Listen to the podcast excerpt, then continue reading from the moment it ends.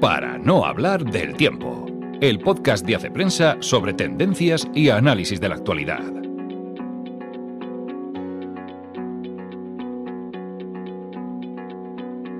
Hola amigos, una semana más nos encontramos en el podcast de Hace Prensa. Soy Ana Sánchez de la Neta y ya recuperada del atracón de cine del Festival de San Sebastián. La verdad es que esta semana mis compañeros de Hace Prensa han trabajado muchísimo y he tenido mm, muchos temas donde elegir.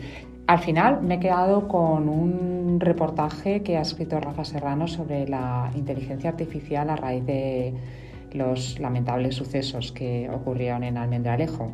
He seleccionado también un artículo de Antonio Puerta sobre The Line, este proyecto faraónico que se adivina en Arabia Saudí, se adivina porque ha empezado, pero no sabemos cómo acabará. Luego lo cuento. Voy a hablar también un poquito del Festival de San Sebastián porque Claudio ha hecho una valoración del, del palmarés.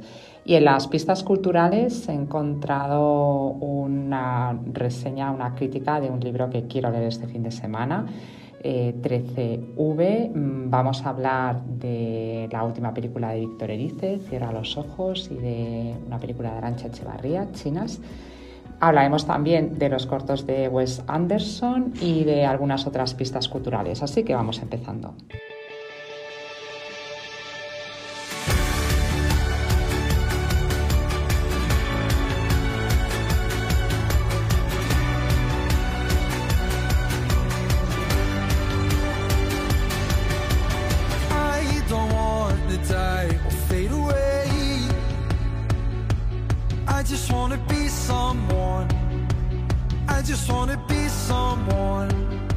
Decía, Rafael Serrano mm, publica esta semana un artículo sobre inteligencia artificial que titula Desnudar niñas con inteligencia artificial no es ninguna broma. Llevábamos un par de meses con algunas noticias en tono la mayoría de las veces festivo sobre posibles aplicaciones de la inteligencia artificial. Primero fue el Papa Francisco enfundado en un anorak de Armani, después fue el Fari hablando en un perfecto inglés británico. Y la polémica saltó hace unos 10 días con, con un suceso lamentable en Almendralejo donde un grupo de chavales, de menores, habían utilizado una aplicación que como con el título de Desnuda a una chica, pues lo que hace es eso, mm, tiene la posibilidad de desnudar a personas a partir de sus fotos que tienen y que consiguen de las redes sociales o que tienen en sus propios en sus propios WhatsApp. Estos colegiales de Almendralejo llevaban semanas mm, pasándose fotos de compañeras suyas eh, desnudas hasta que esas fotos llegaron a los padres y familiares, incluso a algunas de estas, de estas chicas. Claro, a raíz de, estos hechos está ya la polémica, está ya el debate y Rafael Serrano realiza en su artículo una, una investigación bastante profunda, una investigación que no ha sido fácil porque el secretismo y el ocultismo rodean a estas, a estas aplicaciones. Hay que meterse un poco en los entresijos para saber quién está detrás, que se explica en el artículo, eh, qué pantallas se utilizan qué mm, subterfugios, qué frases amplias que protegen a las empresas para que se puedan lavar las manos y, también qué conductas punibles hay, porque aunque se está hablando mucho de la nueva ley europea sobre inteligencia artificial, que por supuesto hay que tener una ley sobre inteligencia artificial, como destaca Rafael Serrano en el artículo, ya hay conductas punibles en, esta, en estos hechos, en esa utilización, que además son aplicaciones que utilizan menores, que por supuesto no preservan la identidad, no cuentan con el, con el consentimiento. En fin, hay muchas, muchas barreras y muchas líneas rojas que, se cruzan, pero hace falta la decisión política mm, realmente de, ir a por, de ir a por ellas. Y también hace falta, lo destaca eh, Rafael Serrano en su artículo, esa dimensión educativa de, de toda de todo este tema. La inteligencia artificial es una realidad que puede ayudarnos muchísimo en el progreso, tiene implicaciones desde el punto de vista de la salud, del consumo, de la educación, que pueden ser muy positivas pero también requieren un comportamiento moral y, una, tiene una dimensión ética. Y por eso mm, también es muy importante todo el tema de la alfabetización en estas cuestiones y, bueno y también esa renovación ética y moral de la sociedad. En el fondo estos días se hablaba lo que ha ocurrido en Almendralejo no deja de ser un reflejo eh, social de otra serie de, problemas. En fin, os animo a que leáis el artículo, además la investigación, ya digo, es una investigación, mm, eh, sería una investigación difícil porque no es fácil acceder a qué hay detrás de estas aplicaciones, pero pienso que es un tema que nos interesa mucho a todos.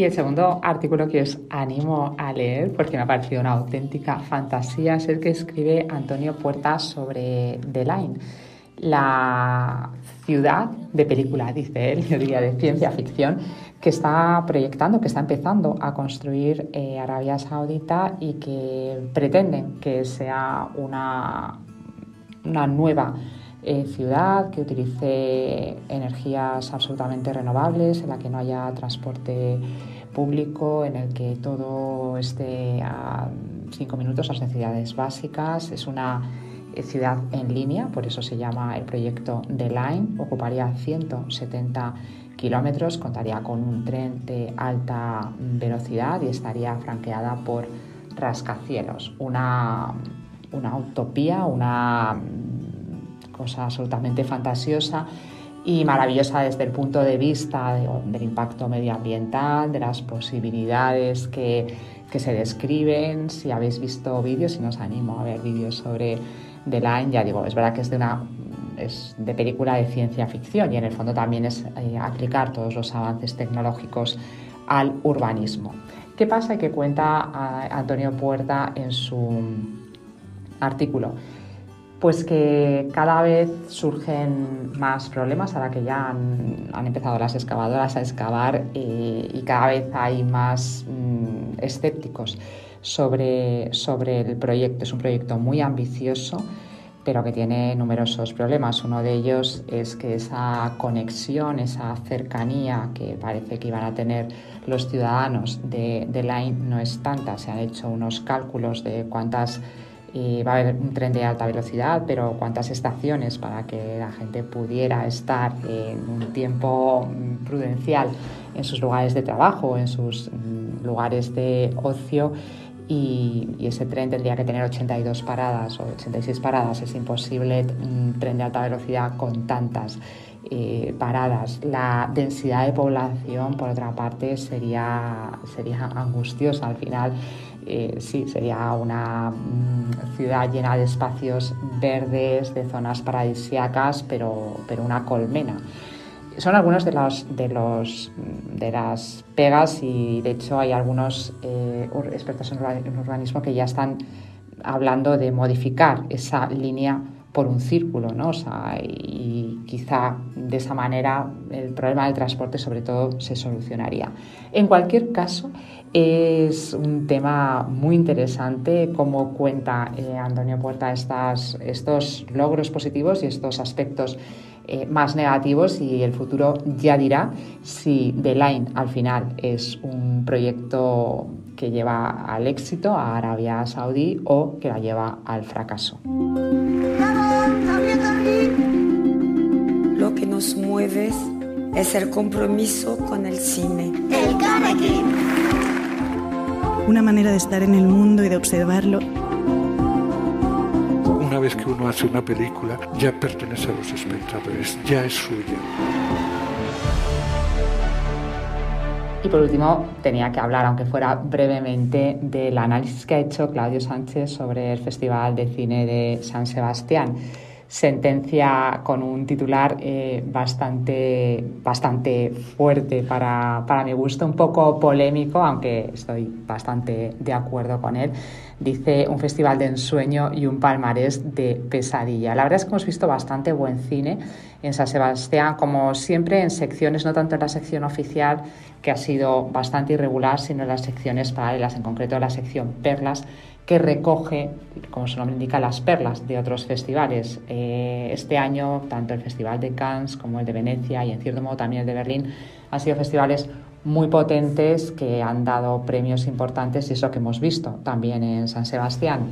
Como siempre pasa en algunos festivales, sobre todo en San Sebastián, el palmarés ha sido más discutible. Ha ganado la Concha de Oro, una película mmm, gallega o corno que yo, para variar, porque en los últimos años me pasa esto con cierta frecuencia, no veo la concha de oro, nos dividimos las películas y, tengo poco tino, no es cierto, y es una película que, que, no he visto, pero no os preocupéis porque Claudio eh, la pudo ver y ha hablado mm, ampliamente en el canal de YouTube sobre la ganadora del festival de San Sebastián. Ha habido premios muy polémicos, como el premio a Calac, una de las películas más desagradables, que tuvo unas críticas súper encendidas, pero que siendo la presidenta del jurado, Claire Dance, que es una cineasta con una cierta predisposición a lo, a lo sórdido y a lo truculento, pensábamos que podía estar en el, en el palmarés. Y luego hay otras películas que quizá no han extrañado tanto, la Argentina Puan, que a mí me parecía una película interesante sobre las disputas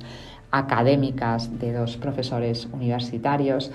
Ha habido de todo, pero y luego que me parece quizá el premio más uno de los premios más destacables que ha sido el premio del público, que al final es el que el público al final es el que mmm, compra entradas y llena los cines que ha sido para la Sociedad de la Nieve, que es la película de José Antonio Bayón. Así que bueno, os animo también a que leáis este resumen que Claudia ha hecho después de casi 50, después de casi ver 50 películas.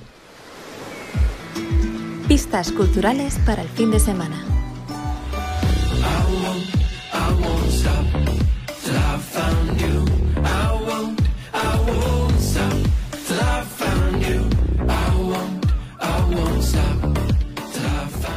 Y os decía que ya tengo seleccionado un libro para este fin de semana, V13 Crónica Judicial de Manuel Carrer, que es un volumen que reúne las crónicas que, escribió Carrer durante la celebración de los juicios por los atentados terroristas en París en noviembre de 2015, a los que asistió como, como periodista. Fue un, fue un proceso judicial muy largo y, y Manuel Carrer se comprometió a publicar en el Observateur de, de París eh, una crónica semanal.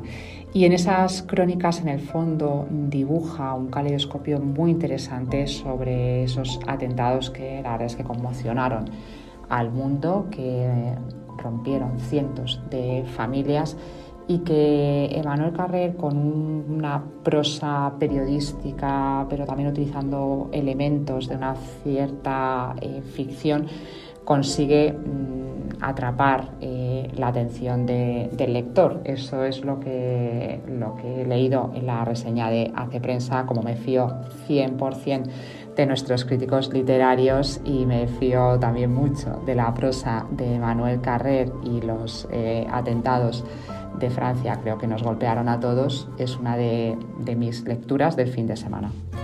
Del sentimiento vivo de dos corazones que se atreven a amarse, detrás del capricho hay un mundo infinito de cosas grandes. Como hemos hablado mucho de cine en este programa y en los días anteriores, voy a dar solamente unas breves pistas de cartelera. Se estrena esta semana Chinas, que es una película de Arancha Echevarría. Cuenta la historia de dos niñas chinas adoptadas que tienen una realidad familiar muy diferente. Nos ha gustado mucho, la hemos visto en San Sebastián. Es una película con una carga humana importante y que aborda el tema de la inmigración desde una perspectiva quizá no tan conocida, sin embargo muy cercana, por lo menos en, en nuestro país, en, en España.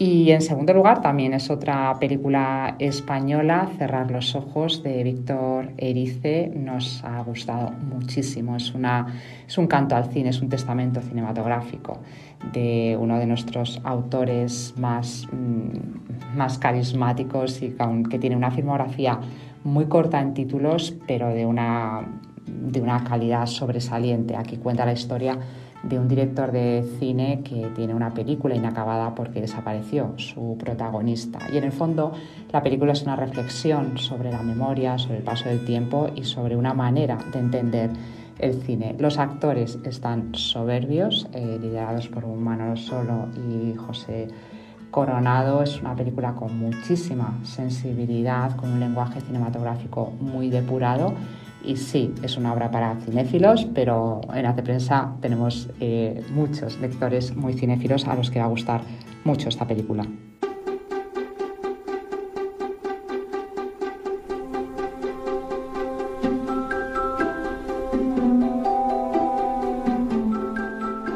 Y en plataformas tenemos cuatro cortos de Wes Anderson en Netflix, que son cuatro cortos que adaptan relatos de Roald Dahl. Y la verdad es que mm, si juntas el talento como cuentista de Roald Dahl con la originalidad visual y el estilo inconfundible de Wes Anderson mm, te salen unas pequeñas joyas. Una de, una de esas piezas es un mediometraje, el resto son cortos de 15 minutos y es una, es una buena apuesta para este fin de semana. Los podéis ver, ya digo, en Netflix.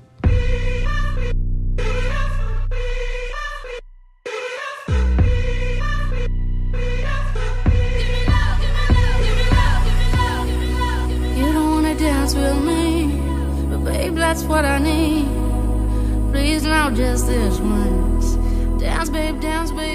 Y toca despedirse, pero antes os voy a recomendar la lectura de dos artículos de Hace Prensa que hemos, también publicado esta semana y que en el fondo abordan una cuestión de estas que necesita quizá el reposo del fin de semana para leer. Se trata de un artículo de José María Caravante en el que habla de los beneficios psicológicos de la libertad y los costes del determinismo, y otro artículo de Rafael Gómez Pérez en el que habla de una propuesta para la libertad, el reencantamiento. Ya digo, son dos lecturas que requieren una cierta pausa de una pausa del fin de semana. Nada más, nos vemos o mejor nos escuchamos la semana que viene. Hasta entonces.